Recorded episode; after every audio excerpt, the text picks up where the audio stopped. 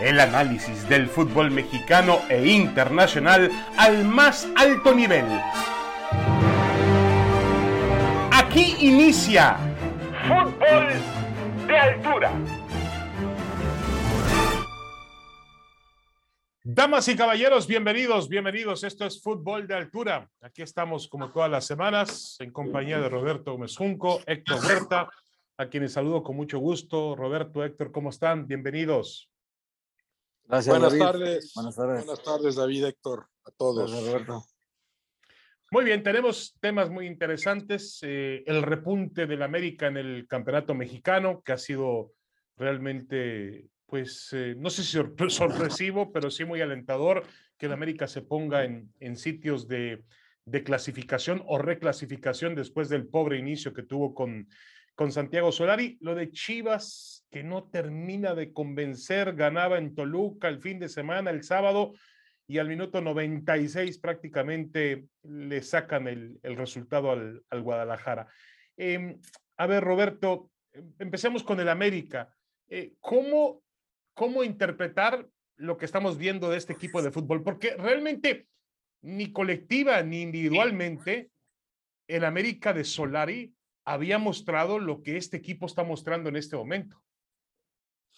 Y es, pues simplemente yo interpreto que, con este material con el que se cuenta, poco a poco se acerca el América al fútbol que debería jugar y, que estuvo muy lejos de, desplegar en este torneo con Solari. En los anteriores fue productivo, cosechó puntos, pero tampoco fue brillante, ¿no? Pero por lo menos era pragmático, eficiente. En este torneo había sido un desastre el América. Esto ya se acerca a una versión normal americanista, ¿no? Eh, se, ve un equipo más ordenado, más convencido, cada jugador más comprometido.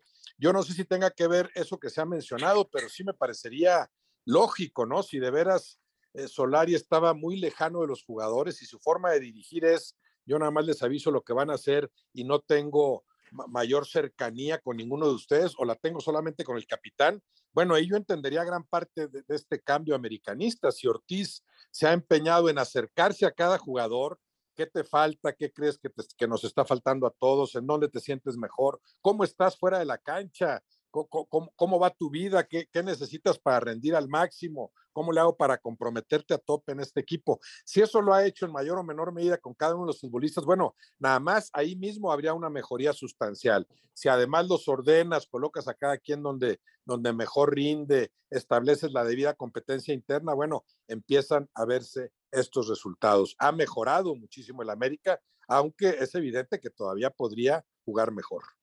Sí, de acuerdo. Ha ganado 10 de 15 puntos como entrenador del América, Fernando Ortiz. Eh, Héctor, ya se empieza a hablar de que, de que la directiva podría tomar en cuenta acabar con el, el título de interino, que no pasa absolutamente nada si eres interino. No, al final, cuando no tienes resultados, aunque seas definitivo interino, te terminan eh, cortando la cabeza. Pero que eh, el americanismo habla de que pudo haber descubierto de manera accidental, providencial, porque no era eh, la primera opción ante la salida de Solari, a un buen entrenador de fútbol. ¿Tú lo ves así a Fernando Ortiz encaminado hacia eso?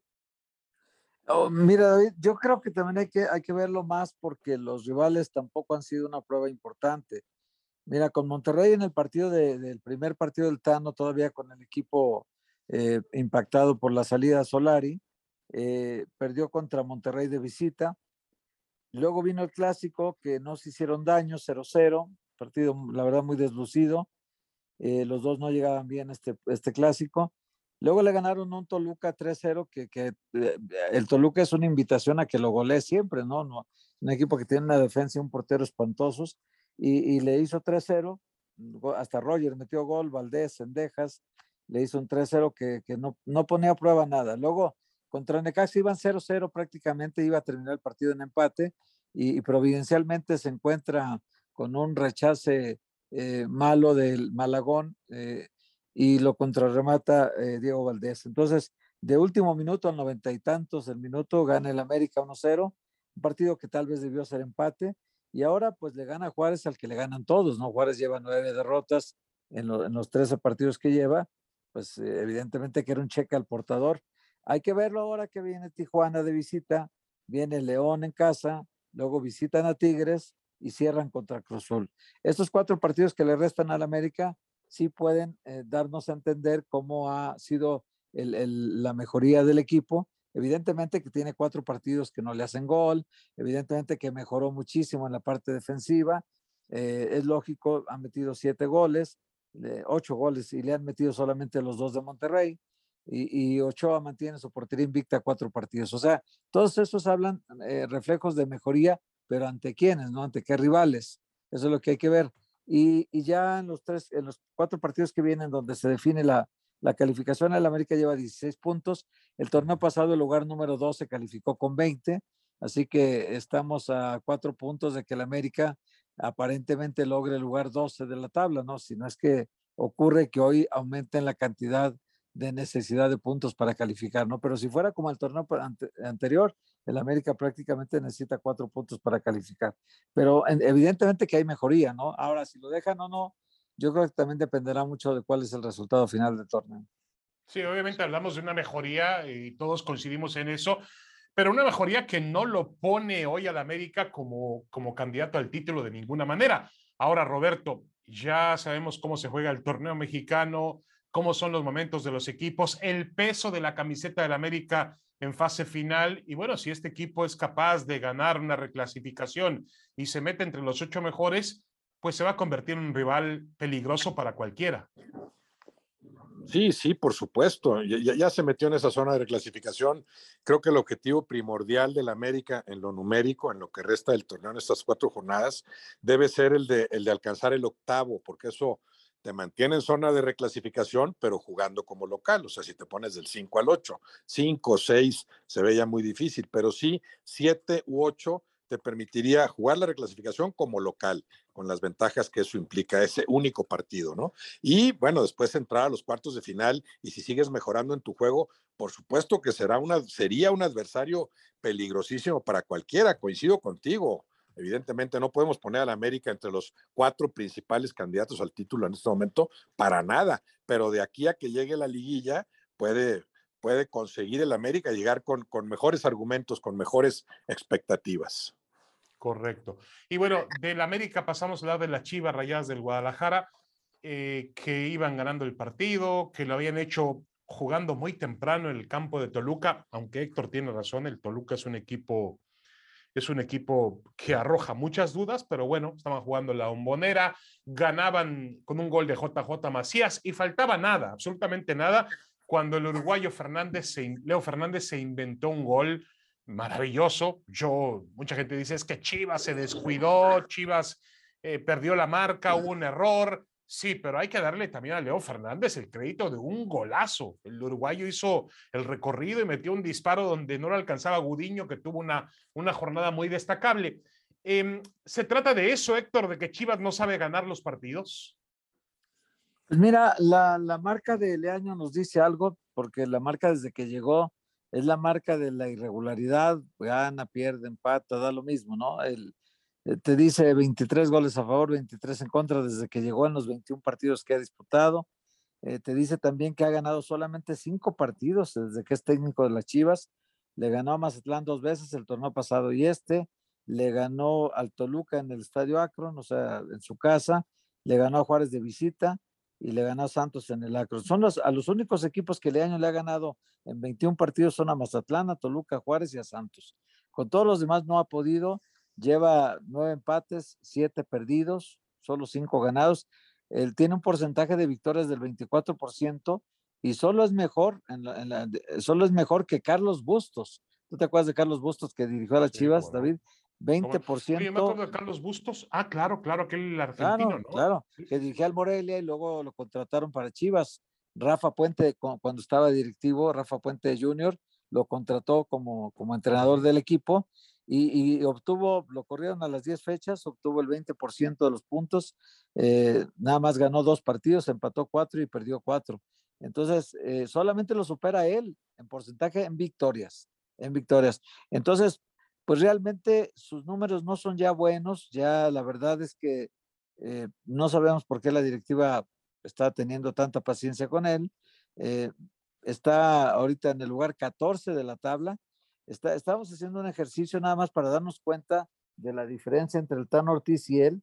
Un ejercicio que cuando llegó el Tan Ortiz era el lugar 18 de la tabla del América con seis puntos y Guadalajara era el lugar 9, me parece, que llevaba 11 puntos, le llevaba 5 de ventaja el Guadalajara. Guadalajara estaba en zona de, repechaje y el América estaba en el último lugar de la tabla. Y ahora está en zona de calificación el América, ya lleva 16 puntos, Guadalajara sola lleva 14, o sea, desde que llegó el Tano, el Guadalajara ha ganado solamente 4 puntos, ¿no? Y el Tano ya lleva 10. Entonces, el mismo Tano Ortiz ya lleva 3 victorias en 5 partidos. Eh, y en 21 partidos Leaño lleva apenas 5 victorias. Casi lo alcanza ya en victorias y, en, muchísimos menos partidos, ¿no? Sí, sí, sí, de acuerdo, de acuerdo. No, no, como que ha tenido un, un nuevo descenso en cuanto a triunfos. Eh, aquí tengo una estadística muy inquietante, Roberto. Dice, derrotas del Guadalajara. Perdió con el León 2-1, perdieron en el último minuto, jugando muy bien aquel partido de fútbol en la cancha de León. Eh, contra el Puebla iban, ganando 2-0 al descanso y perdieron 2-3. Empates el, Atlas le empató de último minuto en el clásico tapatío y ahora le empatan de último minuto contra Toluca en la cancha de la bombonera. Em, mucha gente habla, yo escuchaba hoy a, personas dentro del, equipo hablar de, de, una falta de personalidad, de liderazgo en los jugadores para cerrar bien los partidos. ¿Tú crees que existe algo de eso, Roberto? Puede ser eh, personalidad, oficio, ¿no? Eh, más o menos lo intentaron en el cierre ante Toluca. Eh, hay una falta que le cometen a Alexis Vega que, bien pudo ser de roja al minuto 94 y era, eran los momentos en que Alexis Vega cuando le llegaba la pelota o cualquier otro atacante lo, que intentaba era retenerla, ¿no? Pero hay un pequeño descuido en el último minuto, regalan un, balón muy pronto, viene el ataque de Toluca, claro, no esperas que después Leo Fernández haga todo lo que hizo. Yo creo que el Guadalajara jugó su mejor partido ¿eh? en Toluca, o sea, me pareció eh, no puedo decir redonda la actuación porque primero dejas que te empaten al final con ese, con ese, con esa falta del manejo adecuado en los minutos finales y también por la expulsión.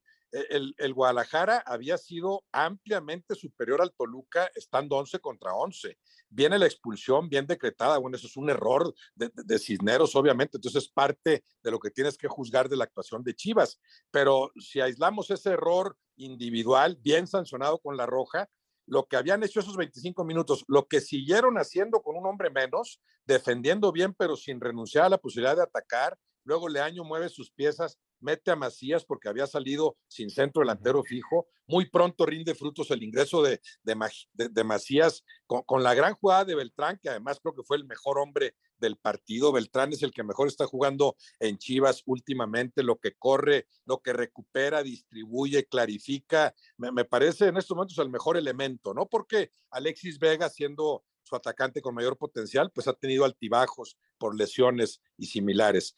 Creo que fue la mejor actuación. Claro, quedan con, con el sinsabor ese de no poder redondearla con el triunfo. Y también creo, aunque esto es muy subjetivo, que de los 18 competidores, el Guadalajara es el que menos puntos tiene de acuerdo a los que merece.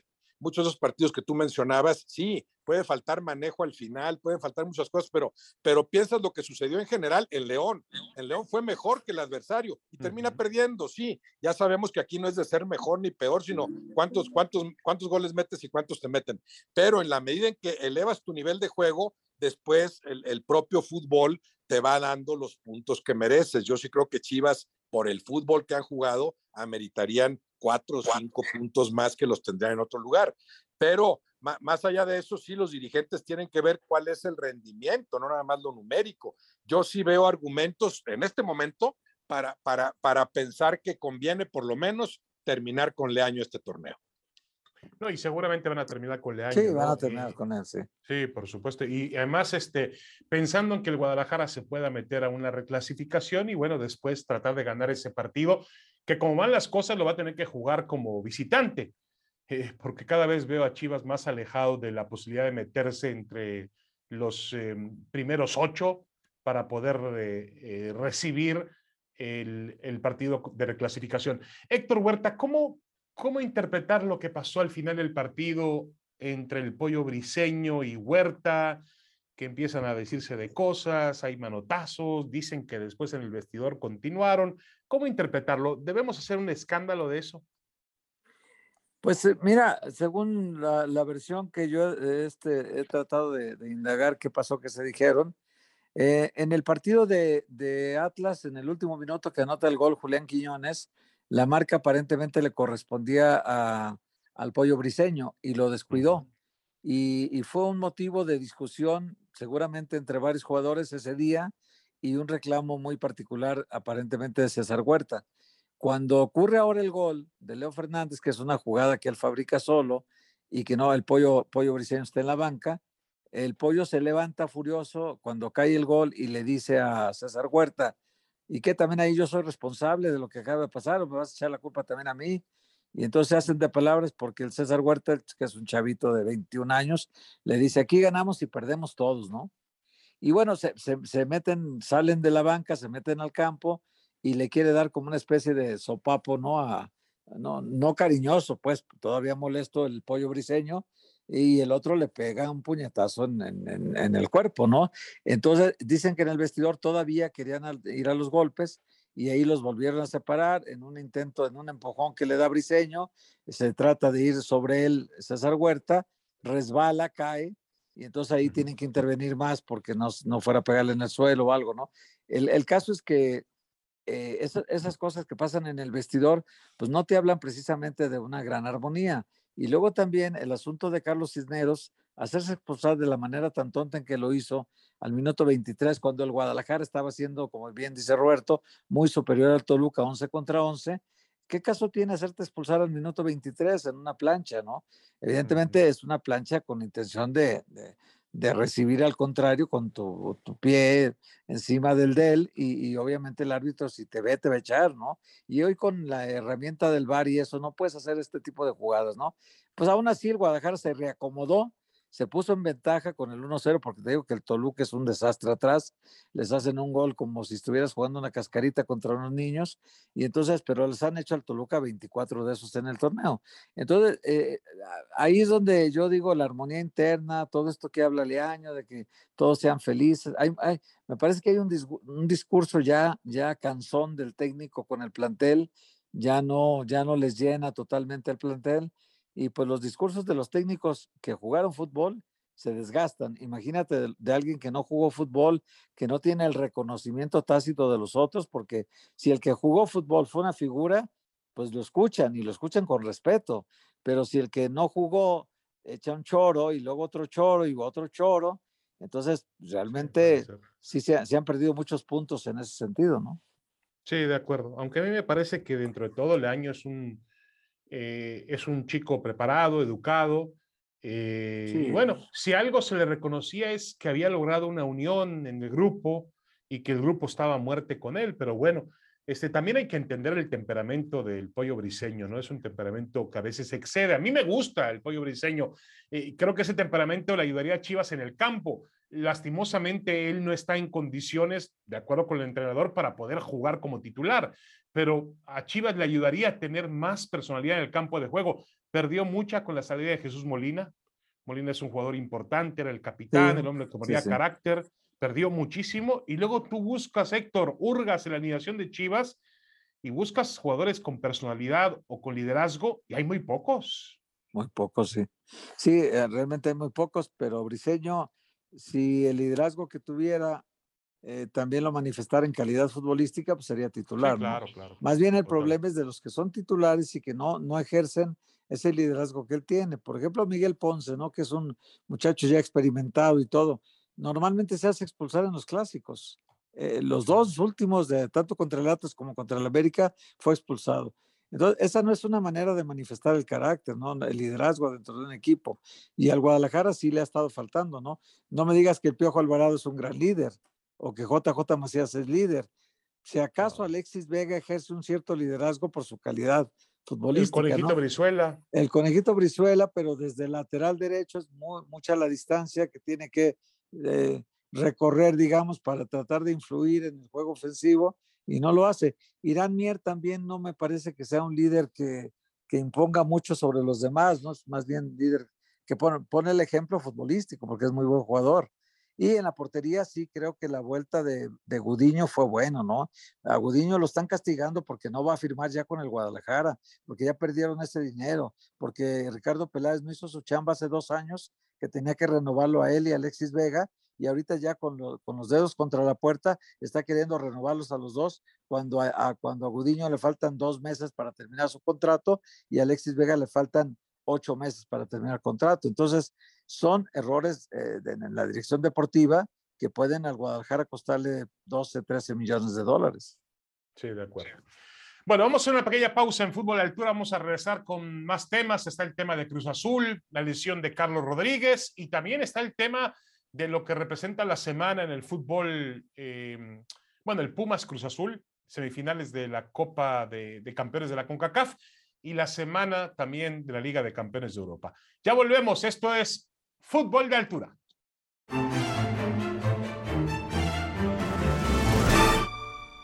Damas y caballeros, regresamos, regresamos a Fútbol de Altura. Aquí estamos con Roberto Gómez Junco, Héctor Huerta, charlando temas de la actualidad del fútbol. Cruz Azul va a enfrentar a Pumas este martes por la noche en la cancha del Azteca. Está en desventaja de 1-2 frente al equipo universitario, pero la mayor desventaja de Cruz Azul, Roberto, podría estar fincada en la pérdida de Carlos Rodríguez. Tampoco ha tenido a José de Jesús Corona, un portero muy importante, muy veterano. Sebastián Jurado ha mostrado ciertas dudas en la portería, en la portería celeste pero ¿cuánto debe preocupar a Cruz Azul la ausencia de Carlos Rodríguez? Sí, mucho, mucho porque eh, es un Cruz Azul que, que no consigue acercarse siquiera a su nivel óptimo, no ha logrado o no ha querido, no sé, Reynoso, eh, repetir alineaciones. Por diversas circunstancias, es un equipo que no repite alineación y, eso tiene una incidencia en el rendimiento del equipo, ¿no? Altibajos, hay, hay partidos en los que ha tenido 45 minutos muy buenos y luego muy malos o, viceversa, pequeños lapsos rescatables. Eh, Charlie Rodríguez había sido un elemento importantísimo en las primeras cuatro o cinco jornadas, fue el mejor elemento de Cruz Azul, que se manifestó además eh, anotando goles, ¿no? Jugando más adelante de como lo hacía en el Monterrey y como normalmente lo hace con la selección, aunque en las más recientes actuaciones Martino como que quiso ponerlo ahí, como está jugando en Cruz Azul un poco más adelante y no funcionó, ¿no? Entonces, sí, sí es un eh, eh, jugador que había venido a la baja, o sea, a lo mejor fue en las primeras cinco o seis jornadas, ya en las más recientes actuaciones no pesaba tanto en Cruz Azul, pero claro que seguía siendo un elemento importante, ¿no? No, no será fácil eh, suplirlo, ¿no?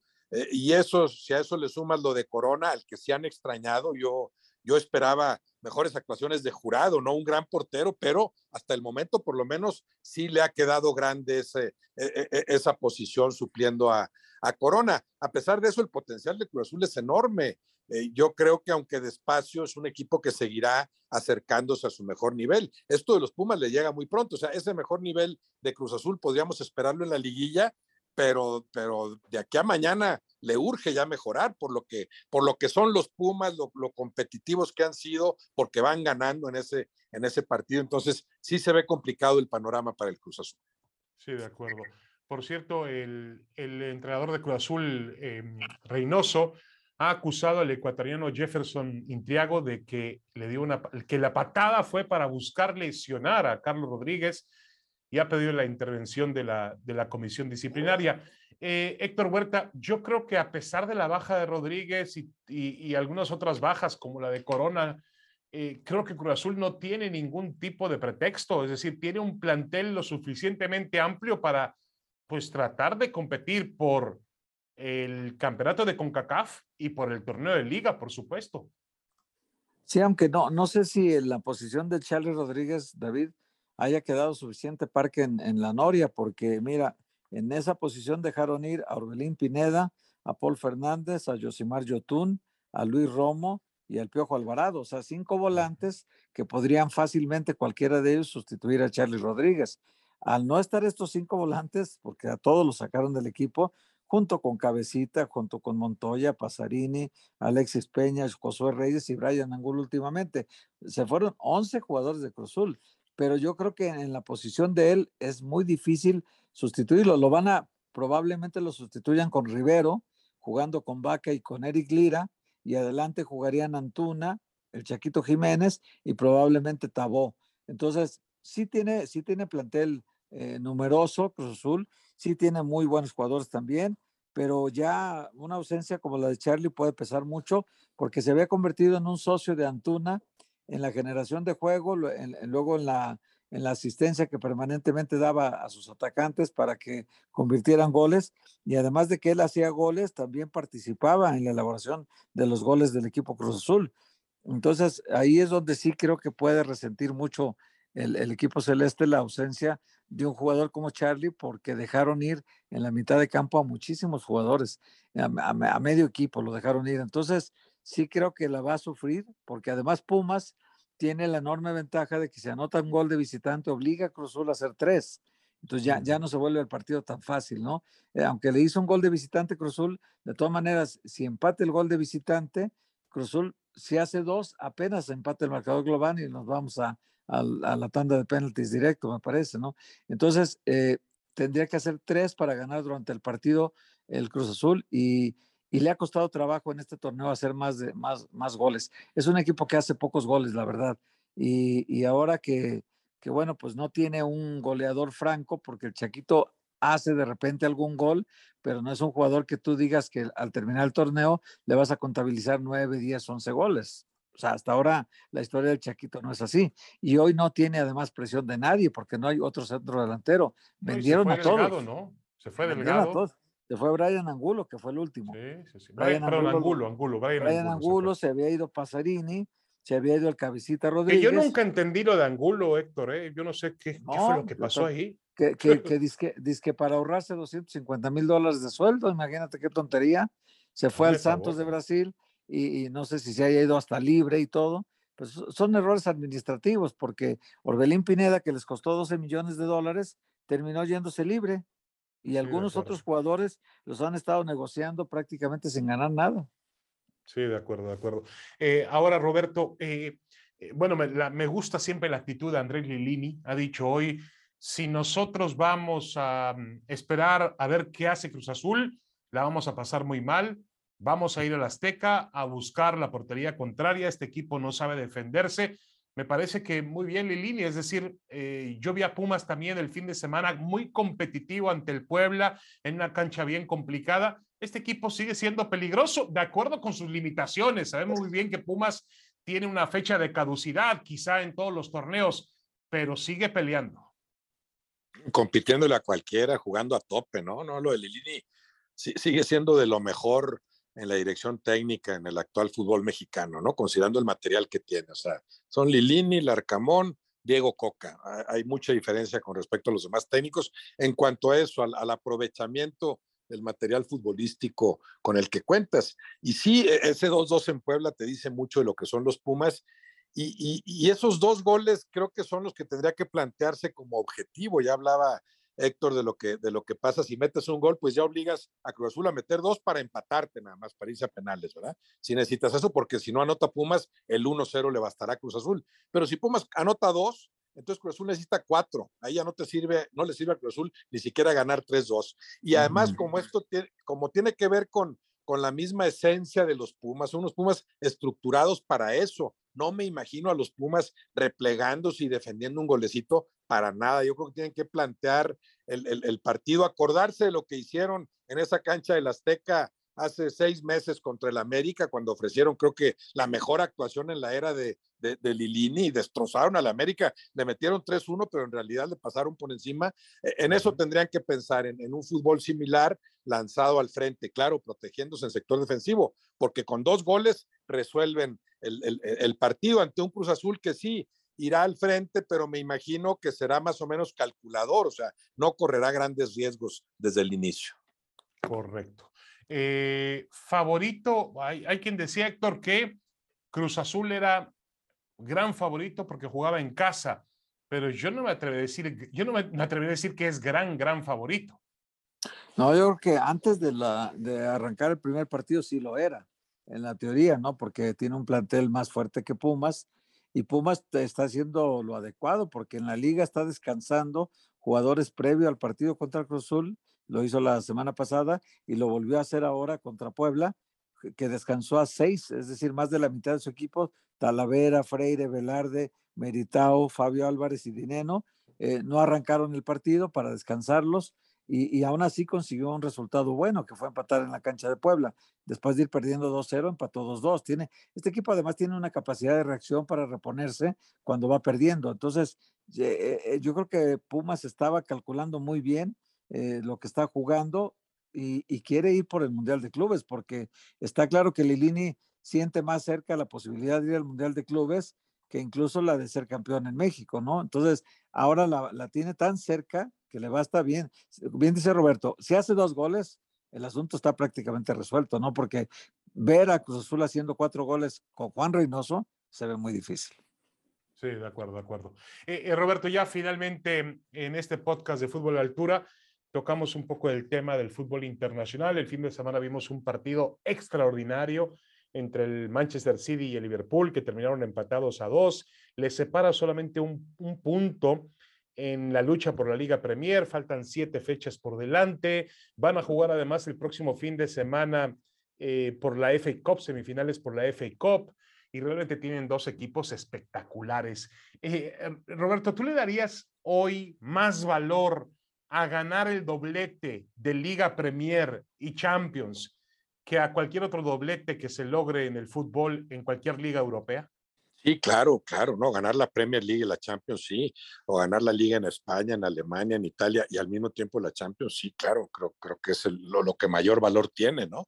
City y Liverpool van por, van por tres títulos, pero además tiene nivel para, para, obviamente, para competir por cualquiera de los tres. En el de la, de la Copa, bueno, se enfrentan en, en semifinal, ya nos enseñaron en la Liga eh, lo que son capaces de jugar.